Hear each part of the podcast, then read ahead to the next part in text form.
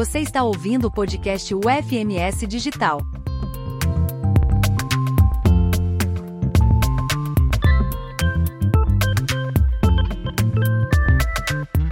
Olá, pessoal, bem-vindo a mais um podcast da nossa disciplina Direito Constitucional, Estado e Processo Legislativo. Hoje, o nosso título do episódio é Entendendo o Processo Legislativo no Brasil. Eu sou a professora Isabelle Dias Carneiro Santos, professora de vocês, e também sou pós-doutoranda em Direito Internacional e Comparado pela Faculdade de Direito da Universidade de São Paulo, professora adjunta da Faculdade de Direito da Universidade Federal de Mato Grosso do Sul, doutora em Direito Político e Econômico pela Universidade Presbiteriana Mackenzie. Também possuo um estágio pós-doutoral em Direito Público, com ênfase em Direitos Humanos e Fundamentais, pela Universidade de Santiago de Compostela, e sou mestre em Ciências Jurídicas Internacionais pela Faculdade de Direito da Universidade de Lisboa, Portugal. Bom, é, num bate-papo livre e informal que nós vamos ter hoje, o podcast em tela ele visa abordar o processo legislativo no Brasil, justamente com base na nossa Constituição de 1988, com o escopo de uma melhor compreensão sobre o funcionamento da legislação nacional. Para isso, nós temos convidado, como convidada a professora Silvia Araújo Detmer, que é doutora em Direito pela Pontifícia Universidade Católica de São Paulo, pós-doutoranda pela Universidade Estadual de Londrina, professora associada da Universidade Federal de Mato Grosso do Sul, campus de Três Lagoas, onde ela ministra a disciplina de Direito Constitucional, possui mestrado em Direito pela Instituição Toledo de Ensino de Bauru, São Paulo, e é graduada em Direito pela Fundação Eurípides Soares da Rocha de Marília, São Paulo também, mais conhecida como Univem, e também faz parte do grupo de pesquisa no CNPq, Constituição, Literatura instituições. Bem-vinda, professora Silvia Detmer, um prazer tê-la conosco nesse nosso bate-papo é, sobre né, o processo legislativo, justamente com a função de entender um pouquinho mais como ele funciona, sendo que ele é direcionado, então, para os nossos alunos do curso Tecnólogo em Serviços Jurídicos e Notariais. Bom dia, Isabelle e demais alunos. Obrigada pela oportunidade de estar aqui participando é, de um tema, né, para falarmos de um tema assim é, tão relevante em razão do, do, impacto que ele gera na sociedade e, e para cada cidadão, para todos nós, né, de uma forma geral. E, e, também mencionar assim que, que o, a intenção é partir do pressuposto dessas noções elementares, porque é um tema é muito específico, eu acredito que seja assim muito técnico, porque à medida que você vai se aprofundando, você vai se deparando com uma realidade que não está divulgada no cotidiano, e às vezes temos que lembrar que os jornalistas, a mídia que divulga, não é especialista na área, então comete alguns é, erros, assim, às vezes até sem muita intenção, é mais por falta de não conhecer mesmo. Né? Então, a ideia aqui é nós é, termos esse bate-papo nesse sentido que você até mencionou no início, informal, né? buscando aqueles que realmente querem conhecer um pouquinho mais, mas obviamente sem a profundidade que você vai adquirindo dentro do estudo mesmo, da, da graduação em direito, digamos assim. Até porque são muitos anos, né, Silvia? São Isso. cinco anos de graduação em Direito, no qual o aluno ele tem uma possibilidade de aprofundar, né, de forma Isso. muito mais ampla também, porque são mais de um uh, semestre que se refere somente ao direito constitucional, enquanto aqui conosco Isso. a quantidade né, da disciplina que é trabalhada é muito inferior. É, e também, né, Isabelle, a gente sabe que tem temas no direito que a gente demora a absorver com profundidade, porque eles exigem essa reflexão, essa maturidade, a afinidade com o tema. Então, assim, quando a gente inicia um tema que, em regra, não se tem muito conhecimento, tem que começar pelas questões básicas, elementares, essenciais, né? A gente acredita dessa forma que seja uma forma pedagógica mais é, fácil, talvez, de, de, desse, nesse processo de ensino-aprendizagem. E aqui, continuando, né, iniciando, digamos assim, é buscar aqui é dar um, um, um sentido, talvez, é um, um pouquinho de conhecimento sobre é, o que é o Congresso Nacional, é, é, que está ali sendo o que está ali sendo objeto de tramitação. A gente não tem conhecimento de todas as tramitações, mas normalmente aqueles temas mais destacados, mais propagados, quais esses projetos ali, é, porque sempre tem algum que se destaca em razão do assunto, é, e que são deliberados nessas casas legislativas, né? Então, quando você fala em casas legislativas, do que, que você está falando, né? No âmbito é, federal, você está ali se referindo é, ao Congresso Nacional, que é exercido é, pelas casas, Câmara dos Deputados e o Senado Federal. Né? Então, qual voto cada parlamentar ali se manifestou diante daquele determinado tema? Então, essas questões elas é, vão contribuindo no conhecimento do processo legislativo, porque seria fácil chegar e já dar um conceito, mas o conceito ele é construído, ele depende do entendimento de, alguns, de algumas expressões, né? Então, assim, é entender o que é esse processo legislativo, esse funcionamento da legislação nacional, porque você tem é, o poder legislativo na esfera federal, na esfera estadual, na esfera municipal, na esfera distrital. Então, vamos entendendo como funciona. E, e saber também que, que essas casas, além do texto constitucional que as regimenta, há em cada casa um regimento interno que, que traz ali é, normas, é, princípios que, que regulamentam as suas funções legislativas, é, administrativas, fiscalizadoras, né? É, e assim vamos compreendendo um pouquinho é, esse tema que absorve tanta complexidade de elaboração de uma lei federal, porque afinal são pessoas que são eleitas parlamentares, que estão ali ocupando né, essa função dentro do poder legislativo e que também têm as suas peculiaridades que muitas vezes estão na contramão da população brasileira, né? Lembrando que a gente tem uma democracia representativa, né, professora Silvia? Então, Isso. nós votamos no candidato Isso. que vai nos representar, mas na prática, algumas vezes, né, esse é. candidato ele não representa bem os interesses daqueles os quais o elegeram, né? É, então, é importante falar isso lembrado. Tem esse detalhe, porque a própria, a própria eleitora ele acaba esquecendo em quem votou, e se daí um tempinho depois da eleição você pergunta, ele também não lembra, praticamente. Então, não acompanha. Né? Se bem que, nos últimos anos, há um, isso é resultado de pesquisas, assim, houve um, uma, um maior interesse da população no acompanhamento aí da manifestação desses parlamentares em seus votos, mas ainda é muito pouco, né? É muito pequena essa essa participação, esse interesse da população.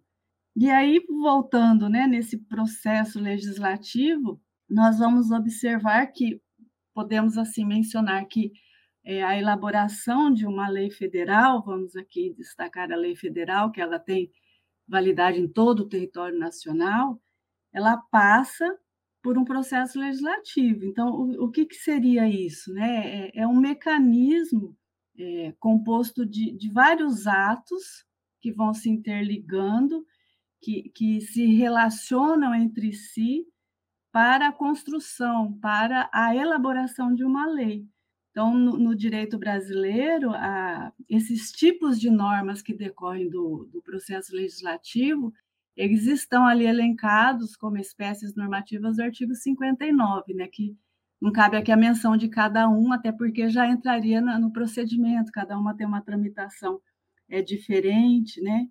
Mas destacar aqui também que na história das constituições brasileiras, a Constituição Federal de 1988, ou como alguns gostam de tratá-la, né, também é, Constituição da República Federativa do Brasil, e aqui a gente também pode usar texto constitucional de 1988, né? a expressão é a adoção de cada um, ela é a, a, mais democrática das nossas constituições, né? Talvez em razão do, do ambiente em que ela é, foi gerada ou da, em função da experiência por um longo período de ditadura que a gente vinha passando, né? Tivemos ali a, a Constituição de 67, a emenda constitucional número 1 de 69, ali até é, a esse período de redemocratização, enfim, né, o texto constitucional ele marca essa redemocratização e no seu texto ela adotou a teoria da separação dos poderes, né, que nós temos hoje três poderes, legislativo, executivo e judiciário. Quando a gente fala da teoria da separação dos poderes, eu gosto sempre de de usar o exemplo da Constituição do Império de 1824, que ali nós tínhamos quatro poderes: o poder moderador, que era um poder totalmente vinculado ao poder executivo, mas hoje nós temos, depois, somente é esse texto constitucional do Império que é exceção, as demais todas tiveram esses três poderes. E por que, que eu estou dizendo isso? Porque quando a gente fala em processo legislativo, nós estamos falando do poder legislativo né, de uma das atribuições do Poder Legislativo é a feitura de lei, é essa elaboração de lei na esfera federal. Então, em razão aí dessa, dessa organização é, federativa do Brasil, cada um dos seus entes federados, então estados, a União, o Distrito Federal, é, os municípios, eles vão possuir é, órgãos do Poder Legislativo. E no âmbito da União, nós vamos ter um legislativo bicameral, o que quer dizer? Ele tem duas casas, Câmara dos Deputados e Senado Federal. E, obviamente, nos estados, né, as assembleias legislativas, no, município, nos municípios, as câmaras municipais, e no é, Distrito Federal, a Câmara legislativa. Então, é interessante essa menção é, de estrutura do poder é, legislativo é, dentro do território nacional. E deixar claro também né, que alguns procedimentos né, legislativos no âmbito federal, eles podem passar apenas ou pela Câmara dos Deputados ou pelo Senado Federal, mas muitos assuntos eles são tratados justamente nas duas casas, né? Por isso o sistema bicameral que nós temos dentro do Estado brasileiro nessa esfera. É, é e, até porque é, a iniciativa, né, uma das fases da, do processo legislativo é a iniciativa, e essa iniciativa ela pode se dar tanto na Câmara como no Senado, né? Então, em razão disso, você tem as duas casas participando, obviamente, porque faz parte da estrutura do Congresso Nacional, mas isso não significa que um projeto de lei precisa sempre iniciar é, na Câmara, por exemplo, né? Mas sabemos que o texto constitucional ele traz que quando o projeto tem iniciativa do STF, do presidente da República, é, é obrigatoriamente a iniciativa obrigatoriamente se dá na Câmara dos Deputados, né? Mas assim, é, nós vamos observar, e aqui vamos ilustrar para dar uma descontraída, né, Isabelle? É que no, no decorrer da, da história é, brasileira, vários registros é, de leis aí que não fazem maior sentido hoje, nem na época, talvez, mas que entraram em vigor é, são encontrados. Então, se você levanta uma pesquisa, até mesmo na internet, algumas doutrinas, nota de rodapé até mencionam, é, muitas delas, é, obviamente, são leis da esfera municipal, outras até da lei federal. Né? Então, só aqui para mencionar, por exemplo, em 1940, um decreto-lei do presidente Getúlio Vargas, ele proibia mulheres de, de jogarem futebol. Né? Então, é, na época, chegavam ao governo muitas cartas reclamando do fato de mulheres participarem de atividades que eram exclusivamente consideradas é coisa de homem. Então essa lei ela uma visão extremamente patriarcal e, e machista. E hoje a gente vê as nossas, nossas meninas, né, indo é. jogar campeonatos representando a nossa seleção. Isso. é, é como os, é, os, costumes mudaram, né? Porque essa lei ela foi revogada é, só em 1979, quer dizer, ela durou de 1940 a 1979. E, e ela foi revogada justamente quando é, surgiram aí as primeiras ligas de futebol feminino, né? Quando elas puderam aí ser criadas, obviamente. Mas você tem, por exemplo, é, recente praticamente na história, né? Em 1984 é, a melancia ela foi proibida em Rio Claro, uma cidade do interior de São Paulo. Isso porque existia ali a, a suspeita de que a fruta é, transmitia doenças como febre amarela, por exemplo. Então, assim, eu estou ilustrando com legislações no âmbito municipal para a gente é, mencionar que como há essa discrepância, do, às vezes, do interesse do, do, do representante eleito com realmente as necessidades da população, né? É, por exemplo, outro exemplo que, que a gente sempre menciona, é, é, em, eu não lembro se foi em 1995, na cidade aqui do Mato Grosso, vizinho, né, nosso, é, em 1995, o prefeito ali, ele estabeleceu uma lei que determinava que uma área da cidade para a criação de aeroporto interespacial. Então, era o Discoporto, como ficou conhecido. E foi Esse algo projeto também, eu não sei se vocês Não saiu do papel, né? Teve também uma tentativa de fazer isso é, no, no estado de Minas Gerais. Né? O município lá também quis fazer a mesma coisa para que pudesse, então, receber OVNIs. Também não saiu do papel, né? É. Felizmente. É, é, por exemplo, só para eh, concluir aqui nessa, nesse âmbito municipal, no o 1997, é, acho que é no Paraná, é Bocai, Bocaiúva do Sul, se não me engano, a cidade, uma cidadezinha pequenininha, acho que tem o quê? 9, 10, 11 mil habitantes ali, proibiu a venda de camisinhas e anticoncepcionais, né? Foi revogado, obviamente, 24 horas depois, mas a medida foi porque a prefeitura ela, ela passou a receber menos verbas do governo federal por conta do encolhimento da população.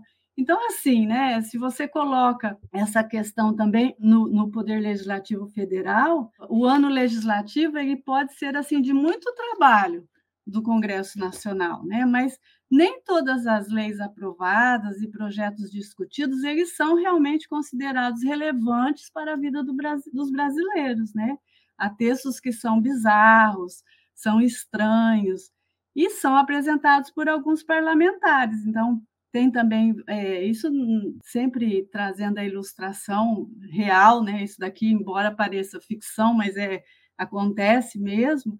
É, tem aqueles que, que apresentam projeto é, no sentido de, de é, cercear, talvez não seja essa palavra, mas enfim, né, aqueles parlamentares que querem um ensino que o ensino superior vire competição, como teve um projeto, né, em que é, considerava que só os primeiros colocados que passavam, né, os demais não tinham classificação, eles eram reprovados mesmo que é, tivessem atingido a média. Então, é, são várias essas questões que são levantadas porque e que não aparecem às vezes nesses livros doutrinários, né? Essas questões. São pesquisas que a gente tem que fazer mesmo ali via Google, né? Procurando, às Isso. vezes, é jurídica. É, essa, eu acho que isso ilustra para que, porque é, eu acho que o menos complicado e que é bem complicado é você apresentar a questão técnica do estudo do processo legislativo, né? Então você apresenta ali as etapas, as fases, quando que o projeto é, adentra uma casa legislativa, aquela casa é chamada de casa iniciadora, outra casa é revisora, e aí fica aquela tramitação com ou sem emenda, enfim, resultando ali na sanção ou veto do presidente da República em, em espécies normativas que ele participa, mas a, a reflexão ela requer um pouquinho mais do que é, simplesmente esse é, conhecimento técnico, né? Porque o processo legislativo ele, ele compreende aí a, a elaboração, a análise, a votação de, de vários tipos de propostas, e cada tipo de proposta segue uma tramitação diferente. Então, é um tema assim, muito vasto, muito complexo, Né? Aqui a ideia, eu acredito, né, Isabela, é mais assim, instigar o aluno também a, a é fazer. É entender um pouquinho o processo e... legislativo para eles se aprofundarem posteriormente é, no que tange as espécies normativas que existem, né? Porque para é. cada um é um tipo de processo. Então, tem a lei ordinária, a medida provisória, emenda à Constituição, lei complementar. Então, é muita coisa a ser trabalhada. É, e depende, assim, a gente fica um mês, vamos dizer, né? Eu que às vezes fico muito detalhista em alguns aspectos, então você se alonga é, quando adentra. E a ideia aqui é mais, vamos dizer, comentar que esse processo legislativo ele tem a sua tramitação, se depara com a vontade do parlamentar, no interesse, às vezes, vinculado ao seu grupo específico, politicamente falando. Então, eu finalizo aqui com esses comentários, né? Que a gente, se deixar, a gente vai se alongando, né, Isabelle? E o propósito não é isso. Mas muito obrigada, professora Silvia, por se disponibilizar, estar conosco aqui nesse bate-papo, né? É, e agradeço a sua participação, espero que possa ter elucidado alguns pontos também para os nossos alunos, né, que estão começando a estudar é, direito, né, nesse curso tecnólogo em serviços jurídicos e notariais. Então, muitíssimo obrigada, um grande abraço, viu? E eu que agradeço. A novas, outras vezes. Obrigada, Isabela, eu que te agradeço. Viu?